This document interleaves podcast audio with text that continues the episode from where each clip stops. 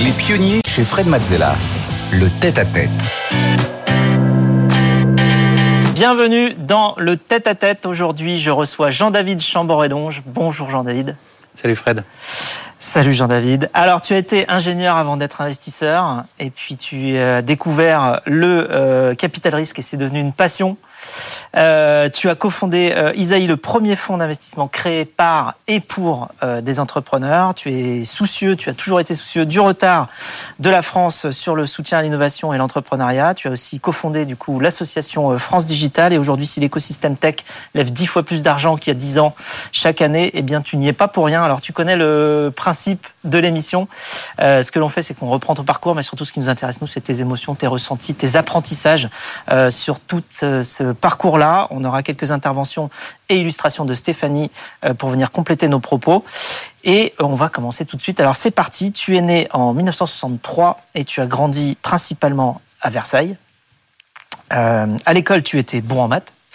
Euh, Qu'est-ce que tu te voyais faire comme métier en fait au départ? Écoute, j'ai pensé, je pense assez longtemps faire être architecte ou cinéaste. Euh, et puis comme j'étais bon en maths, on m'a dit fais euh, ce qui te permettra Oui, de choisir plus être tard, architecte plus tard. Tu pourras choisir plus tard, quoi. Ouais. Et puis je me suis retrouvé comme ça euh, à faire euh, le bac C, la prépa, maths sup, maths spé, polytechnique. Voilà, Puis voilà. parti donc tu as fait tout- toute Et- la série. Mais j'étais très tenté par les métiers créatifs. euh, et puis finalement, ça m'a, c'est pas ce que j'ai fait. Mais euh, j'aurais adoré euh, faire du cinéma ou de, de l'architecture. Ouais, tu as fait une autre forme d'art, on va dire. Tu as soutenu aussi beaucoup de gens qui sont très innovants. Donc c'est- c'est Exactement. Euh, on de- peut dire que le métier de capital risqueur, ça ressemble au métier de producteur de cinéma. hein. C'est, euh, on met de l'argent sur un projet et puis on espère que ça va être un beau projet qui va réussir. Et alors justement, euh, en sortant de Polytechnique, tu as fait quoi exactement?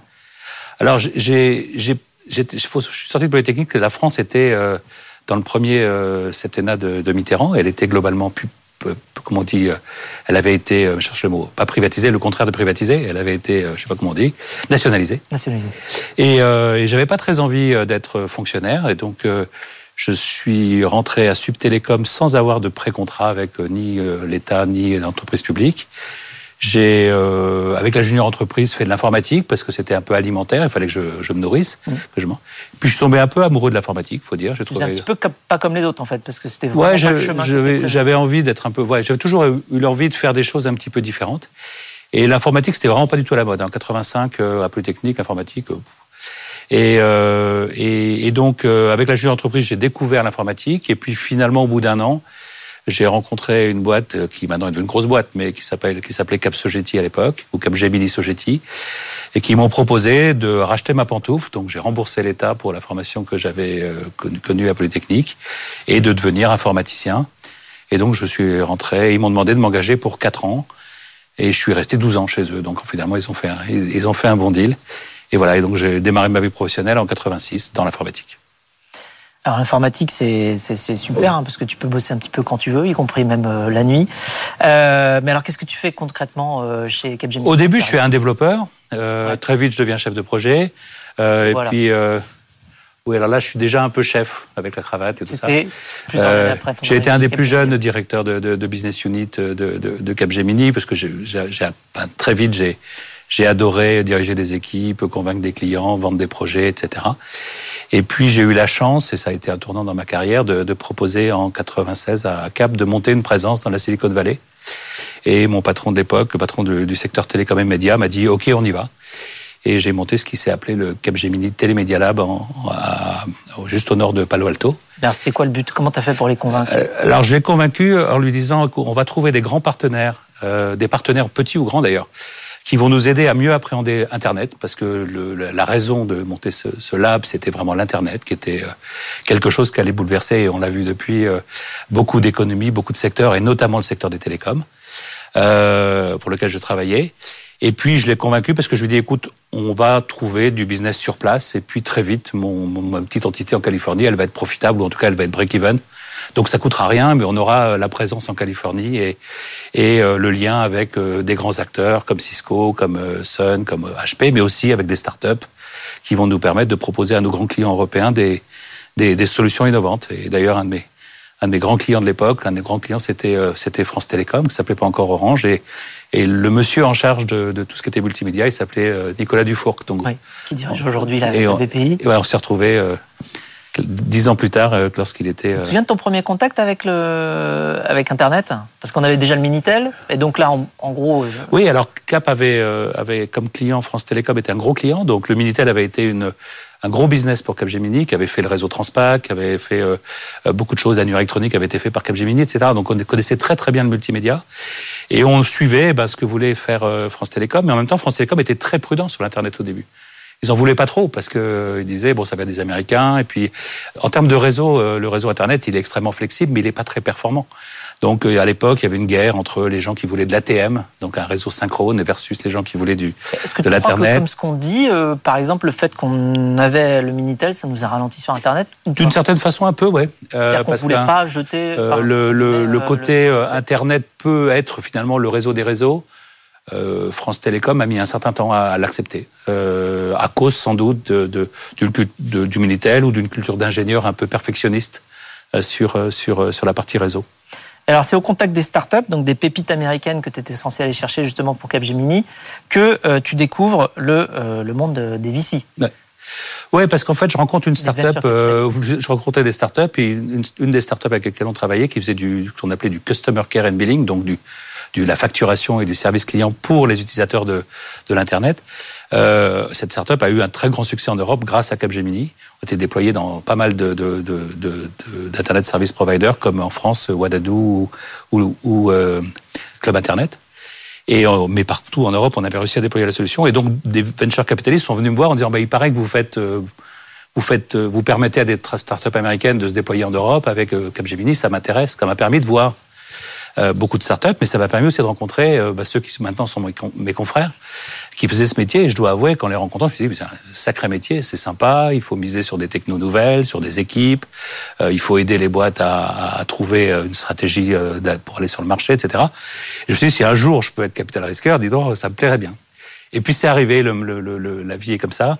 J'ai été appelé par un, par un, chasseur de tête qui recherchait pour Groupe Arnaud, donc la, le family office de Bernard Arnaud, euh, un directeur de la technologie dans une holding d'investissement qui s'appellera euh, Europe at Web. Et j'ai rejoint le monde de l'investissement comme ça, avec une casquette de techie mais euh, avec. là, tu étais euh, français, t'es qui? Tu connaissais Silicon Valley, un petit peu le milieu de l'investissement, euh, donc tu étais extrêmement euh, attractif pour, pour être le, directeur technologique d'Europa Web. J'étais parfait. Quoi. Je, je, parlais, je savais coder, je connaissais la Californie, je connaissais l'internet, je connaissais le capital risque un petit peu. Par contre, j'étais pas du tout un financier, je connaissais pas du tout le monde de l'investissement. Voilà, donc tu rentres en tant que CTO, donc directeur technique, mais là assez vite, comme c'est une petite équipe. Voilà, je, bah en fait, je, au moment de l'éclatement de la bulle, il y a beaucoup de gens qui repartent moi, je reste.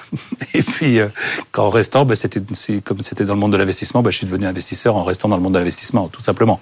Faut dire aussi que le capital risque, c'est pas compliqué du point de vue technique financier, et que donc un ingénieur avec la tête à peu près bien faite, il peut devenir euh, capital risqueur. Euh, c'est pas l'ingénierie financière qui va qui va l'en empêcher. Et donc, tu continues après Europe Web chez Viventure puis ensuite chez 3i euh, en France.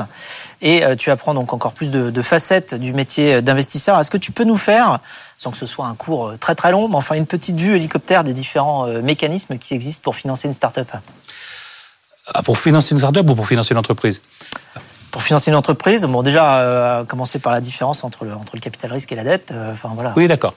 Alors effectivement, le, le, le, grand principe du capital risque, c'est que le capital risque, c'est de l'argent frais en capital qui est investi dans une entreprise sous forme d'augmentation de capital pour financer des pertes.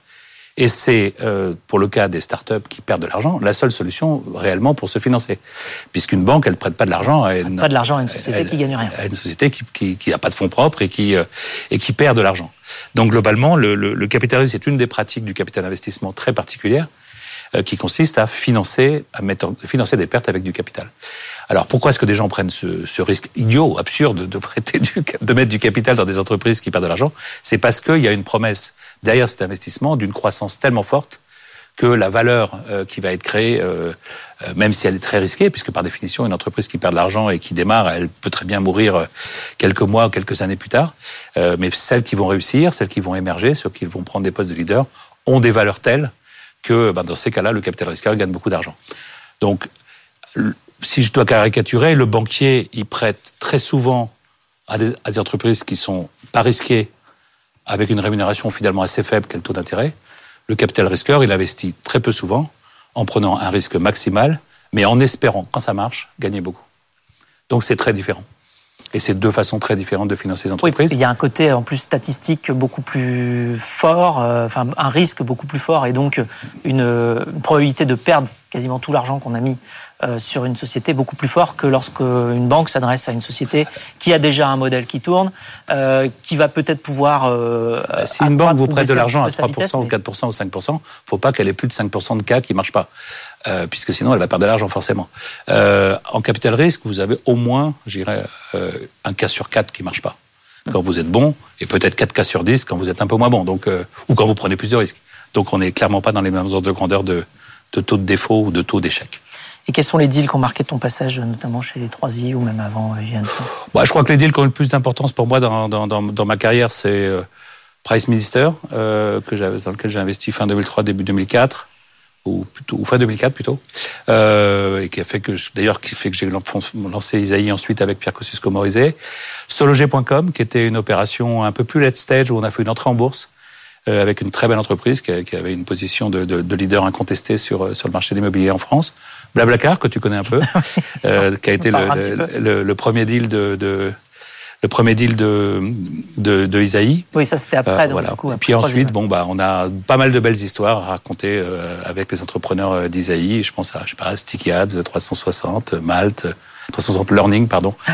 Malte, Datadome, etc. Ah, je pense qu'on va en parler parce qu'on va parler d'Isaïe juste après. Mais alors donc, euh, suite à suite à 3 alors en 2008, c'est la crise économique quand même, la faillite euh, de Lehman Brothers qui a qui s'est vue, qui impacte un petit peu tous les acteurs de la finance. Euh, T'es toi-même impacté puisque 3i amène le parc en Californie ferme. Ouais. Euh, et donc là, il m'avait envoyé. Les Anglais m'avaient envoyé un Français diriger le bureau de Menlo Park parce que je connaissais un peu la Silicon Valley. Parce que Anglais et Américains, on pense qu'ils sont pareils. En fait, ils sont pas du tout pareils. Et donc, euh, le, Français que j'étais était censé faire le, lien entre les Anglais et les Américains, ce qui était assez amusant. J'étais très fier, en tout cas, d'être euh, nommé à cette, pour, faire ça. Et malheureusement, la faillite de Lehman a fait que bah, j'ai pas pu le faire et qu'on a fermé le bureau et que je me suis retrouvé entre guillemets euh, sans job. Enfin, en tout cas, dans une entreprise où, où, la stratégie de l'entreprise et, mon rôle étaient, on va dire, pas cohérents. Et juste après, tu euh, justement tu renoues euh, avec les entrepreneurs euh, que tu as financés, dont notamment Pierre Kosciusko-Morizet, et tu te lances dans le projet Isaïe en 2009, Stéphanie. Effectivement, Isaïe rassemble plus de 300 entrepreneurs de la tech, rejoint ensuite par des family office et des investisseurs institutionnels. Le fonds est lancé officiellement le 15 avril 2010.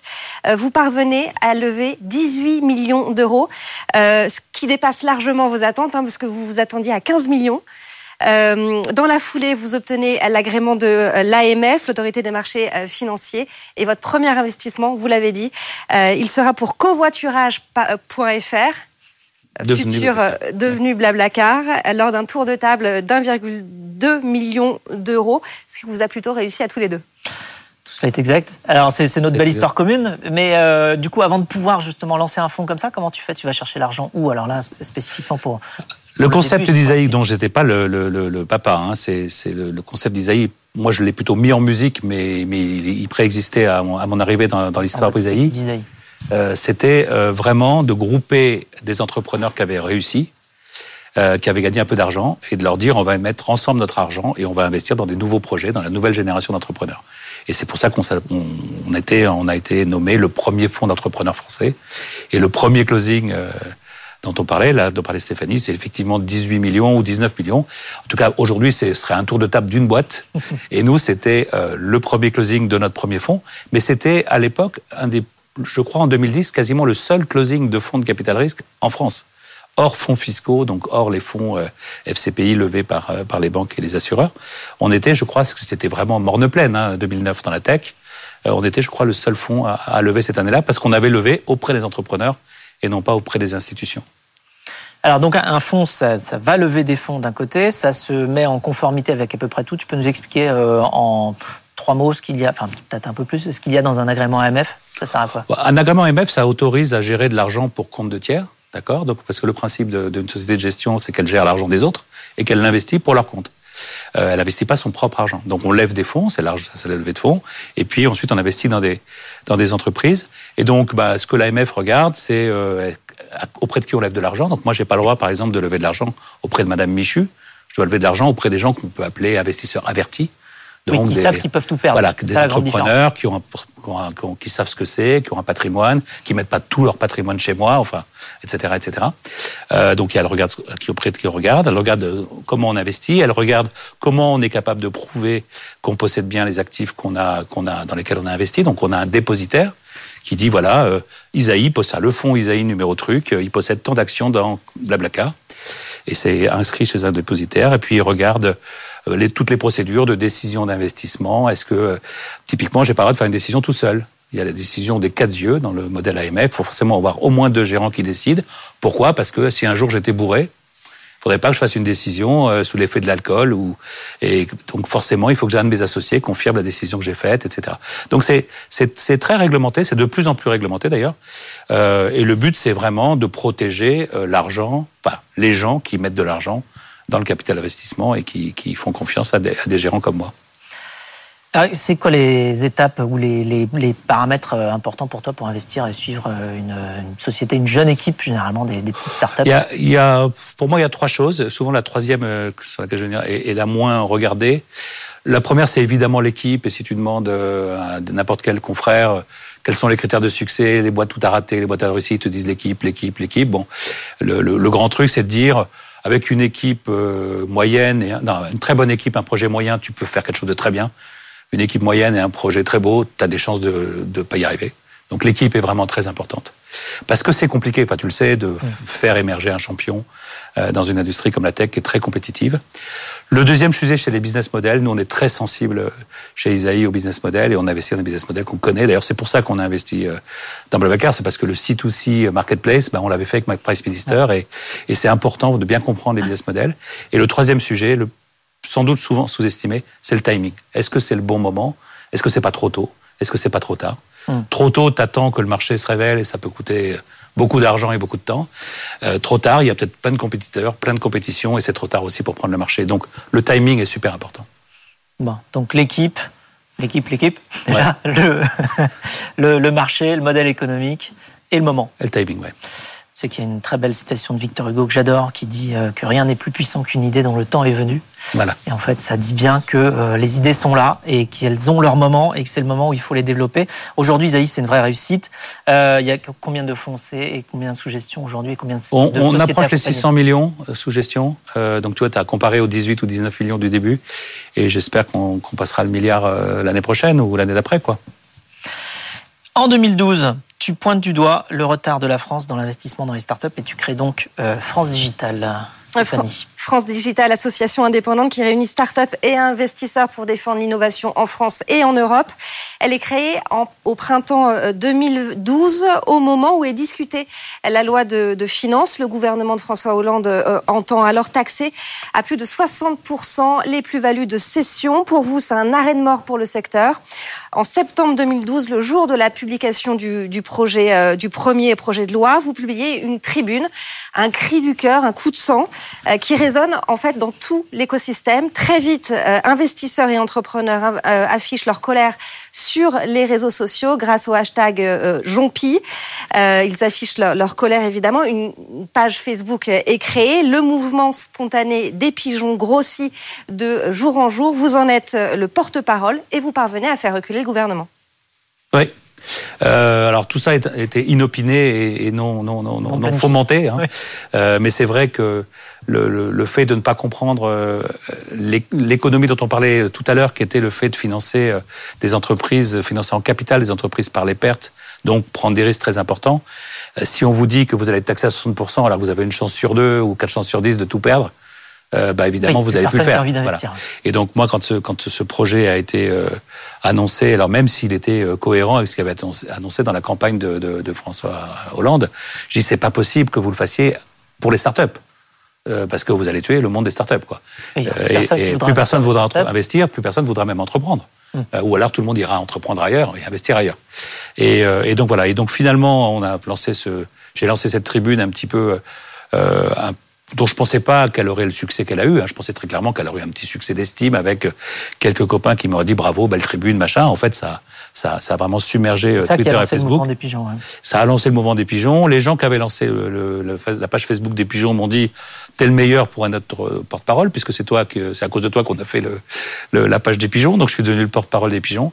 Et effectivement, six mois plus tard, alors, lors d'un- d'une cérémonie à l'Élysée qui s'appelait la conclusion des assises de l'entrepreneuriat, euh, François Hollande a annoncé que il y aurait un, régime très très spécial pour les jeunes entreprises, euh, avec une fiscalité très très euh, améliorée, avec des abattements majorés, euh, et donc euh, et que même ce qui avait été voté en 2012 pour 2013 serait voté fin 2013 euh, rétroactivement, de façon à ce que même les gens qui avaient euh, euh, bah, qui avaient éventuellement vendu leur entreprise en 2013 ne soient pas pénalisés. Et ce régime aujourd'hui continue à exister pour les gens qui ont créé leur entreprise entre, enfin, qui ont ach- acheté des actions, euh, souscrit des actions d'une entreprise entre 2012 et, et, et 2019 ou 20. Et il est, il est extrêmement favorable. Euh, en tout cas, il n'est pas désincitatif, c'est-à-dire que je peux investir en tant que business angel dans une start-up, je peux entreprendre en France en tant qu'entrepreneur et je ne serai pas, euh, on va dire, taxé de façon un petit peu, euh, comment on dit, quand, quand on taxe trop, confiscatoire. Voilà. confiscatoire. Alors donc on voit ici justement la couverture du livre euh, qui a suivi, qui s'appelle Génération Pigeon pour euh, ceux qui souhaitent euh, en savoir plus sur cette période-là. Donc ça a été clairement une une belle première victoire, on va dire aussi pour France Digital, hein, Oui. qui s'affirmait comme euh, un interlocuteur sérieux, fiable et avec les, les bons arguments sur son secteur et qui a apporté beaucoup de, euh, de, de choses dans les décisions qui ont été prises. Euh, justement, qu'est-ce que la- l'association France Digital pour toi a réussi ensuite? Donc là, on voit quelques photos de, de, de réunions de France Digital à l'Elysée ou, ou ailleurs. Euh, Qu'est-ce que France Digital a apporté au Ah, on, a, paysage? on, a, on a réussi à faire, euh, à faire parler l'écosystème de la tech avec ses particularités. La particularité de la tech, c'est euh, financement en capital euh, avec des entreprises en perte, hypercroissance, chômage que j'appelle le chômage négatif, c'est-à-dire pénurie de talent, euh, et euh, compétition mondiale. Et ce secteur-là, on est quasiment le seul à avoir ces quatre caractéristiques euh, en France et on a réussi à le représenter en ayant toutes les parties prenantes, puisqu'on avait les gens, les bailleurs de fonds, les investisseurs, et puis euh, les entrepreneurs dans la même Oui, parce que c'est ça, le- c'est ça la grande particularité Ouais. de la grande particularité. ça a été une bonne idée de le faire. que- On, on l'avait discuté avec Marie, je crois que tu as reçu euh, il y a quelques semaines. Euh, on avait décidé, on a dit, bah, si on n'est que euh, une vingtaine de VC parisiens à, à faire un- une association, on sera pas très puissant.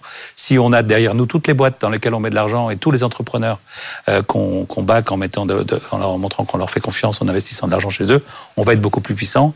Et puis, il n'y aura pas cette vision un peu manichéenne que peuvent avoir les politiques, du genre, il y a le gentil entrepreneur et le méchant investisseur. Là, on est tous ensemble et, et on a 97% rassemble entrepreneurs on et, et investisseurs on euh, en même temps. Alors justement, eh bien pour conclure, on a une question surprise pour toi de la part de Marie Eklund, Ah. qui a cofondé France Digital avec toi. Allô Jean-David. Je profite de l'occasion que Fred me donne de poser une question qui m'intéresse, euh, de savoir finalement qu'est-ce qui, après toutes ces années à être euh, un investisseur et à accompagner les entrepreneurs, fait que tu aimes toujours autant ce métier, qui fait que tu es encore euh, passionné. C'est quoi les moments forts en fait au, quotidien qui te font continuer à l'aimer? Et aussi, qu'est-ce qui fait que tu, quels sont un peu tes critères de sélection des entrepreneurs? Qu'est-ce qui fait qu'il y a des choses qui résonnent, qui font que tu arrives aussi derrière à tisser des liens aussi forts avec des entrepreneurs comme Pierre Kosciusko-Morizet ou Fred, justement. Merci. Alors, les deux questions que pose Marie sont très liées, parce que je pense que ce qui fait qu'un capital risqueur comme moi se, lève le matin, va au bureau et n'a jamais euh, le blues et jamais euh, l'idée de se dire je vais pas aller au bureau, c'est euh, justement la relation que tu crées avec, avec les entrepreneurs, avec les dirigeants d'entreprises dans lesquels tu investis. Et pourquoi? Parce que ces dirigeants en général sont des gens, alors ils sont tous différents. Pas croire qu'il y a un robot, le, portrait robot de l'entrepreneur, pour moi, ça n'existe pas. Ou alors, à la limite, si c'était des robots, ils m'intéresseraient pas. Euh, mais c'est des gens qui sont tous assez exceptionnels, avec euh, très attachants, très intéressants, très très spectaculaires, dans, très extraordinaires. Et voilà. Et donc euh, accompagner pendant 5 ans, 10 ans euh, des, des, gens extraordinaires, devenir euh, leur conseiller, leur, euh, leur ami, etc. Bah ça, c'est très intéressant, c'est passionnant. Et, euh, et c'est surtout pour ça que je fais ce métier, que je continue à le faire, et que j'ai pas envie d'arrêter euh, à court terme, même si j'approche euh, de, de, de la soixantaine. Voilà. Et d'ailleurs, c'est pour répondre à la deuxième question de Marie, c'est souvent le, le, le, le- sujet de l'investissement, c'est le patron et l'envie de bosser avec lui. Euh, et donc, en plus, ça dure longtemps. Enfin, voilà, tu suis une société. Moi, j'ai été actionnaire de, de, de, de Pressmister pendant 7 ans, au board pendant 7 ans. Je suis chez toi depuis 12 ans. Depuis 2010. ouais, ça va faire 13 ans. Ça va faire, ça va faire 13 ans. Voilà, donc ça dure longtemps. Et, et ben, se dire que je vais investir dans un gars avec qui j'ai pas envie de le voir et que ça dure 13 ans, c'est un peu un supplice. Au contraire, si le type ou, la, la, jeune femme, j'ai pas financé beaucoup de jeunes femmes malheureusement, euh, et, et, quelqu'un de, de, de bah, qui t'a envie euh, d'établir cette relation de long terme, bah, c'est extrêmement plaisant. Et je pense que c'est vraiment le cœur de, de, de, de la décision d'investissement. Quand je parlais de l'équipe, c'est aussi d'avoir un leader à un moment donné qui a, euh, qui a quelque chose de différent. Euh, avec la, la avec l'amélioration de l'écosystème, avec les accélérateurs, avec les incubateurs, etc. J'en suis arrivé à une conclusion, c'est que je voulais que les mecs soient moins bons que leur pitch, mais qu'ils soient différents. Parce que les vrais entrepreneurs, ils sont différents. Et c'est pas des robots, c'est pas des gens. Si un playbook existe et qu'il est disponible sur Internet, c'est plus une entreprise. Une entreprise, euh, c'est plus une entreprise innovante. C'est une copie de, quelque chose. Moi, j'aime les business nouveaux, les trucs. Euh, le covoiturage, quand j'ai fait le deal, euh, pour revenir là-dessus, il y a des gens qui ont ricané. Ils disent tiens, Jean-David, tu lances ton petit fonds là, donc forcément tu fais un petit deal, machin. Ben, trois ans plus tard ou quatre ans plus tard, tu étais la première licorne française. Donc voilà, c'est ça les belles histoires. Les relations humaines, les amitiés, ciment de la collaboration entre investisseurs et entrepreneurs, ce sera le mot de la fin. Merci beaucoup euh, Jean-David de nous avoir partagé euh, tout cela, tout ce parcours, toutes ces émotions, euh, tout le parcours de la, de la French Tech et de notre écosystème dont on est aujourd'hui plutôt fier. Merci beaucoup Jean-David. Merci Fred.